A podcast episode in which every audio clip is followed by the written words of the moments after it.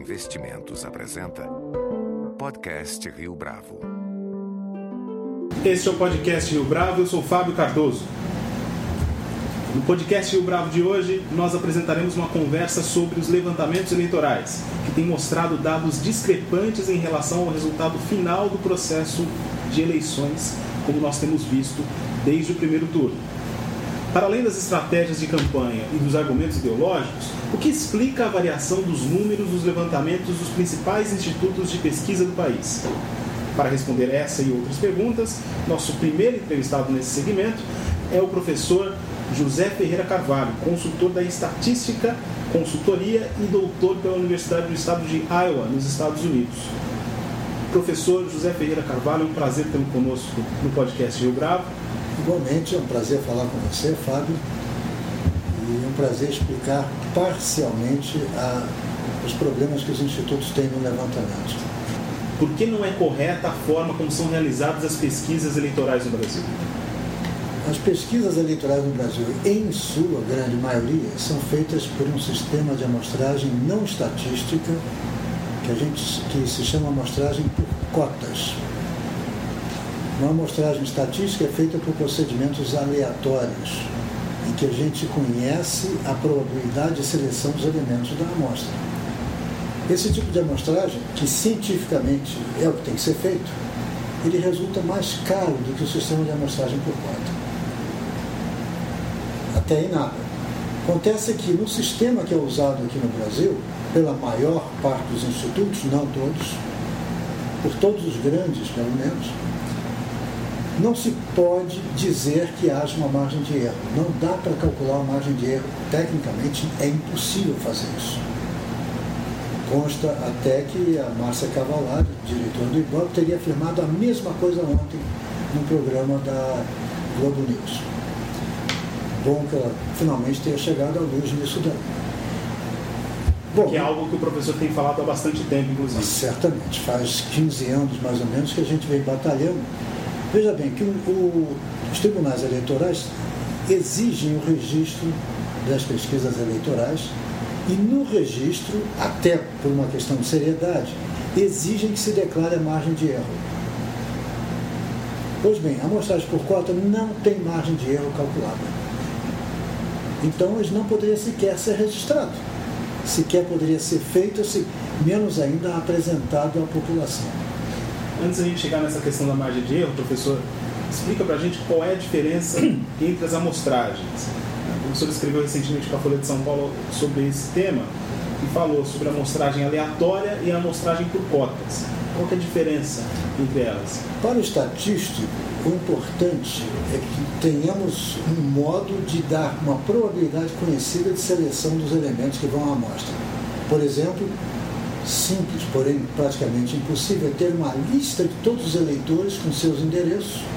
Dessa lista nós sorteamos objetivamente a amostra e atrás dessa amostra nós vamos. Imagine quantas viagens isso vai resultar.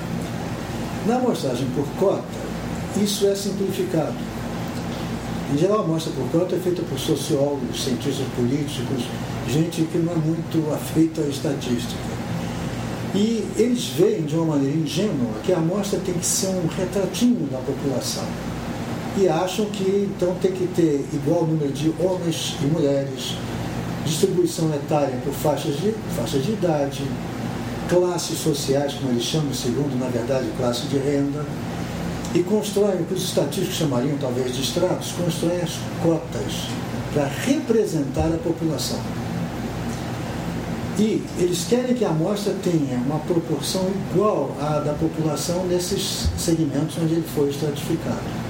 Uma vez feito isso, o, entrevistador põe-se num ponto de passagem, um lugar fácil de escolher pessoas, e escolhe as pessoas de acordo com o segmento que ele foi atribuído. Por exemplo, eu posso dizer um, um entrevistador, você me encontra 20 pessoas de classe A, sexo feminino, de entre 40 e 50 anos de idade. Eu, que não sou bobo, vou imediatamente para o shopping Guatemi e acho 20 senhoras que se encaixam nisso daí, depois de perguntar quantas lava, máquinas de lavar roupa tem em casa, essas bobagens. E achando esse pessoal, eu tenho minha cota preenchida, eu pergunto e volto para casa.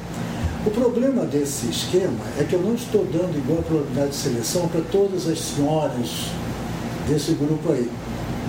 Tá? E como eu não conheço essa probabilidade, eu não tenho como calcular estatisticamente a chamada margem de erro, nem os estimadores próprios dessa amostragem. Okay? O que fazem então os praticantes desse tipo de amostragem?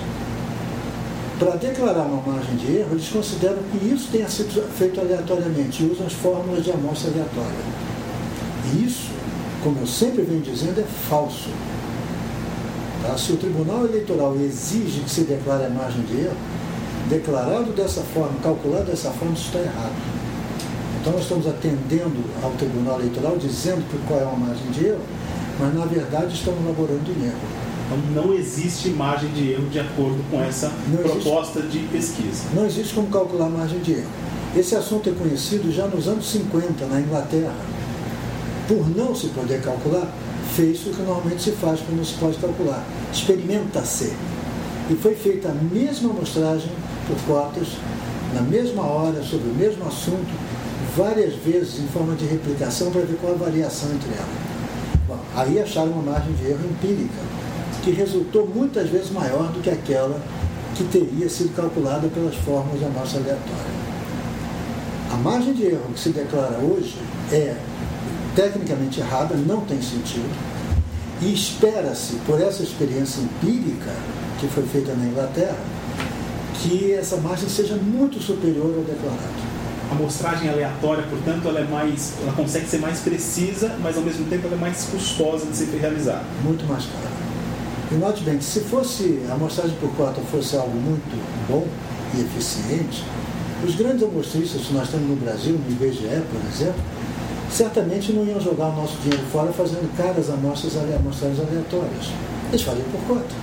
E não tem uma amostragem por cota sequer feita pelo IBGE. Então, quer dizer, mesmo os institutos oficiais, que vão apresentar os dados de crescimento do governo, eles utilizam amostragem aleatória. Certamente. Certamente. E é dessa escola que eu vi. Certo? Minha escola é do IBGE. Então, a gente gasta dinheiro, a gente prepara uma amostragem, às vezes leva anos, para fazer direito. Então, esse tipo de amostragem que é feita pela grande maioria dos institutos, pelos grandes institutos, ela não tem margem de erro. A margem de erro declarada é falsa. Eu assino isso com todas as letras embaixo. Qual ajuste, então, deveria ser feito para que as pesquisas pudessem apontar os resultados com mais precisão? Bom, essa é uma pergunta bacana. Se eu responder bem mesmo, eu posso até dar consultoria para os institutos. Né?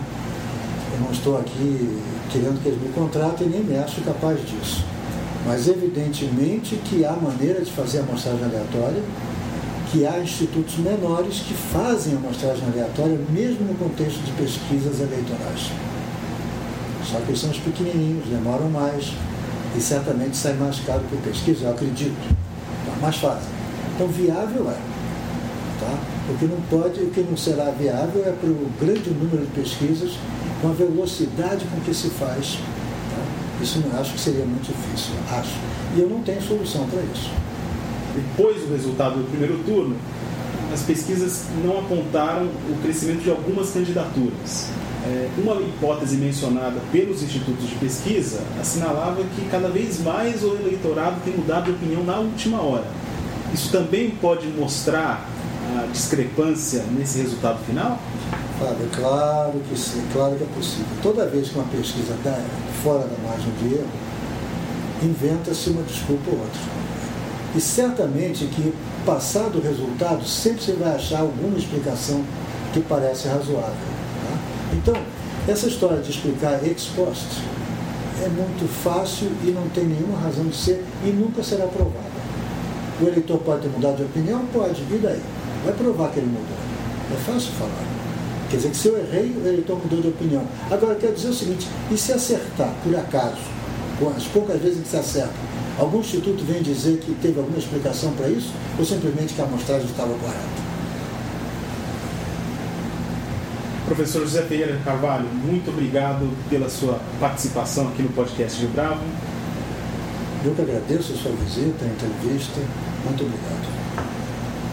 Neste segundo segmento do podcast Rio Bravo, especial eleições 2014, vamos conversar com Neil Ahmed Eldesh a respeito do trabalho do Pulling Data, uma iniciativa inovadora no Brasil que tem por objetivo oferecer a leitura clara dos resultados das pesquisas de opinião realizadas pelos institutos brasileiros, além de estabelecer previsões sobre as intenções de voto e opinião pública.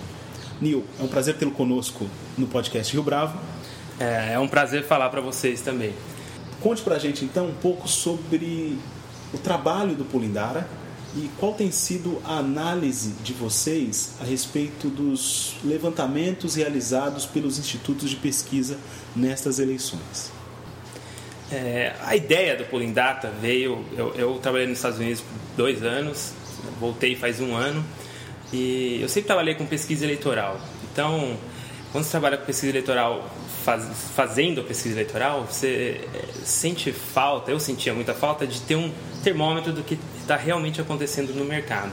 E quando eu fui para os Estados Unidos, é, que já tinham sabe, iniciativas dessa forma, eu achei aquilo muito útil, porque você consegue entender de uma forma muito melhor o que está acontecendo no mercado. Você tem, sabe, diversos institutos diferentes que estão usando metodologias diferentes. Então, se você olhar cada um separado, você não consegue ter uma ideia realmente do que está acontecendo, porque eles têm seus, sabe, esses viés metodológicos. Quando você coloca tudo junto, fica muito mais fácil você entender o que está acontecendo. Tanto temporalmente, você consegue ver como é, essas coisas estão evoluindo no tempo e, e pontualmente também, porque você está tipo corrigindo esses diferentes vieses que, de cada instituto. É um modelo razoavelmente complexo que tem por trás, tá? Só que eu não queria é, fazer uma coisa que fosse, digamos, sei lá, assustar as pessoas. Então eu queria fazer um modelo que fosse complexo no sentido de levar em conta toda a informação que tem que ser levada em conta dinamicamente, sabe? Mas eu também queria apresentar de uma forma bem simples, né? Então parece é, paradoxal, mas não é. Então eu acho que assim, uma das o que destacou muito no Polidata acho que foi justamente isso conseguir combinar todas essas informações complexas e mostrar de uma forma simples. Bom, é, sabe, comparando com outros mercados do mundo, o Brasil não tem tantas pesquisas eleitorais sendo publicadas e muito poucos institutos, tá? Então é muito mais difícil você conseguir. É, aqui no Brasil, onde os institutos basicamente utilizam duas metodologias diferentes, você não tem tanta. É, variação. É, você não tem tanta variação, você não consegue realmente, sabe, tomando então é, como referência o trabalho desenvolvido por vocês, existe algo que os levantamentos realizados pelos principais institutos de pesquisa não têm capturado? É, acho que não algo que não tem capturado, porque na verdade o meu insumo, a informação que eu trabalho é a informação dos institutos. Então a informação no nível mais granular, mais refinada é o que os institutos me dão, tá? É, mas a gente está partindo do pressuposto que todos os institutos estão medindo a mesma coisa, a opinião pública, tá? Então, o que eu posso dizer é que, com certeza, o meu modelo ele consegue dizer melhor qual é a opinião pública do que cada pesquisa individualmente. Então, por exemplo, quando terminou o primeiro turno, eu fiz uma comparação das estimativas do meu modelo com é, as, a pesquisa mais atual em cada, sabe, em cada estado e na presidencial. Então, a, a, previsão do modelo é mais ou menos 10% melhor do que foram as pesquisas olhadas, sabe, separadamente. E, e qual é o, o eixo que torna a pesquisa, o método que foi estabelecido por vocês, mais é, definitivo, é, mais exato, mais preciso em relação aos levantamentos desses institutos de pesquisa? O fato de eu poder utilizar todos eles é, nas minhas contas. Simultaneamente. Simultaneamente. Você não, por exemplo, mesmo que o Datafolha ou o Ibope fizessem isso, eles não vão é, utilizar é, pesquisas dos outros institutos. Eu posso usar pesquisas de todos os institutos. Então, sabe, eu tenho mais informação do que qual, qualquer instituto individualmente. É, isso, na verdade, que é, garante que existe um problema se a gente tomar apenas um instituto como uh, referência para fazer um levantamento. Não, eu não chamaria de um problema, mas tem menos precisão, tá? O modelo é mais preciso. Uma outra coisa também que acho muito interessante no meu modelo é que ele dá uma resposta que os institutos de pesquisa não te dão. Eu digo para vocês qual é a probabilidade de vitória de cada candidato. E eu acho que no fundo essa é a pergunta que sabe a maioria das pessoas quer saber qual a chance de cada candidato ganhar e não qual é a intenção de voto necessariamente. A É, intenção então, de voto é diferente da probabilidade probabilidade. de vitória, que eu acho que é um é o que sabe que as pessoas têm mais interesse, entendeu? Até porque por causa dessas diferenças metodológicas, você tem um instituto que, por exemplo, é, 25% das pessoas não sabem quem vão votar. Aí tem um outro instituto, 10% das pessoas não sabem quem vão votar. Isso são questões metodológicas, mas isso afeta é, a- os percentuais de voto em cada candidato. Então, o meu modelo leva isso em conta também. Isso afeta não só o percentual de voto, voto, mas a percepção a respeito desses candidatos. Sim, exatamente. a gente estava Principalmente se você fala de votos válidos, porque aí você está meio que ignorando essa, essa informação que na verdade é muito importante, sabe? O percentual de pessoas que estão indecisas. De que modo eh, o anúncio dos resultados de pesquisa podem afetar a percepção do eleitorado e, nesse sentido, mudar a intenção de voto desse eleitorado? Tem mais a ver com os eleitores especificamente ou com as campanhas? É difícil você fazer uma pesquisa onde você consiga isolar é, os diferentes efeitos e entender exatamente como as pesquisas afetam, sabe, a intenção de voto das pessoas. O que não precisa de prova, parece e é muito evidente, é que o resultado das pesquisas, a divulgação desses resultados, afetam a campanha dos candidatos, afeta, sabe, o financiamento dessas campanhas. Então, é, e esse é, é um impacto bem forte, tá? É, o quanto, ou seja, no mínimo indiretamente, a divulgação das pesquisas está afetando a, sabe, a intenção de voto do eleitor. Agora, diretamente é muito difícil dizer. É, por outro lado, por exemplo, se a gente olhar, sabe, a reta final do primeiro turno, parece claro que muitos eleitores é, exerceram voto útil e mudaram o voto da Marina para o Aécio. Tá? Essa é a leitura que a maioria das pessoas fazem sobre é, os movimentos que aconteceram, sabe, na véspera da eleição. Só que é muito difícil você provar isso, é uma suposição, é uma hipótese. Falando então dessas pesquisas e da questão específica da margem de erro, eh, qual a sua avaliação a respeito desse item tão importante como a gente tem percebido aí desde o primeiro turno? Do ponto de vista acadêmico, a margem de erro talvez seja a maior crítica que existe aos institutos. Tá? É, é, eu já participei de diversas discussões é, sobre o tema e realmente esse é o aspecto mais criticado. Tá? Por quê? Porque a teoria, você está estudando nos livros, na faculdade, a teoria ela não leva em conta diversos aspectos é, da prática, tá? Então nós estamos falando de, sabe, entrevistar pessoas que podem optar por não participar da pesquisa, mesmo que você tente entrevistá-la. Você pode ter, não encontrar ninguém num domicílio, então tem muitos aspectos práticos que não são levados em conta na teoria. É igual quando você estuda física e você analisa os problemas supondo que não tem atrito. Não é totalmente aplicável, tá? Então, qual é o grande problema? Por ter essas dificuldades de ordem prática, os institutos têm que fazer é, algumas suposições para calcular essa margem de erro, tá? Se essas suposições forem válidas, a margem de erro tá ok, tá igual, sabe, você lê na teoria. Só que, sabidamente, as suposições que eles fazem são é, muito fortes, são provavelmente não são verdade, tá? Eles poderiam é, levar essa questão mais a sério, poderiam calcular de forma mais precisa. Eu sinto que o eleitor não dá tanto valor à margem de erro, sem ser para falar do empate técnico.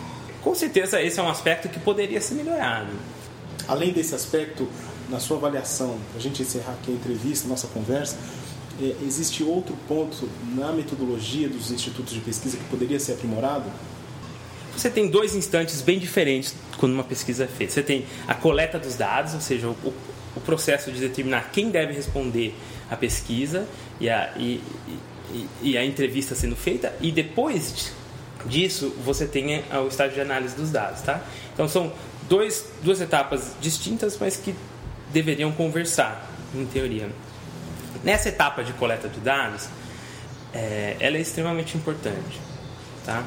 Então, é, eu entendo que os institutos de pesquisa estão trabalhando sob muita pressão, sabe? Você fazer duas mil, três mil entrevistas em um único dia, igual eu vi mais de uma pesquisa sendo feita, sabe, esse ano, é muito difícil. Então, você acaba, com certeza, não produzindo uma pesquisa com tanta qualidade como se você poderia utilizando, sabe, métodos que você já tem em prática. Mas uma, um fator que para mim é fundamental é se a pesquisa está sendo feita em ponto de fluxo, ou seja, se eu vou em lugares de convergência de pessoas, tipo um terminal, um shopping, faço entrevistas lá, ou se eu vou no domicílio das pessoas. É, essa, para mim, é uma diferença importante na metodologia das pesquisas. Tá? Então, é, por quê? Se eu estou num ponto de fluxo, eu só falo com pessoas que estão nesse ponto de fluxo. Pessoas que não vão para esse, esses locais não têm chance de estar na sua pesquisa.